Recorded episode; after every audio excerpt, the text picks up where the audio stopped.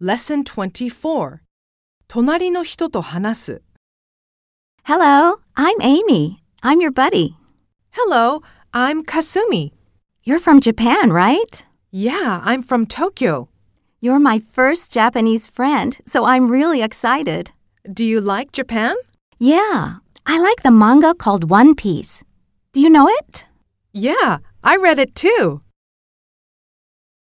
ミニ会話 What other comics are you reading? I'm also reading Death Note. Are you reading it in English? Yes, there's a digital version. もっと話そう I'm really glad to meet you. I'm a little nervous. Have you ever been to Japan?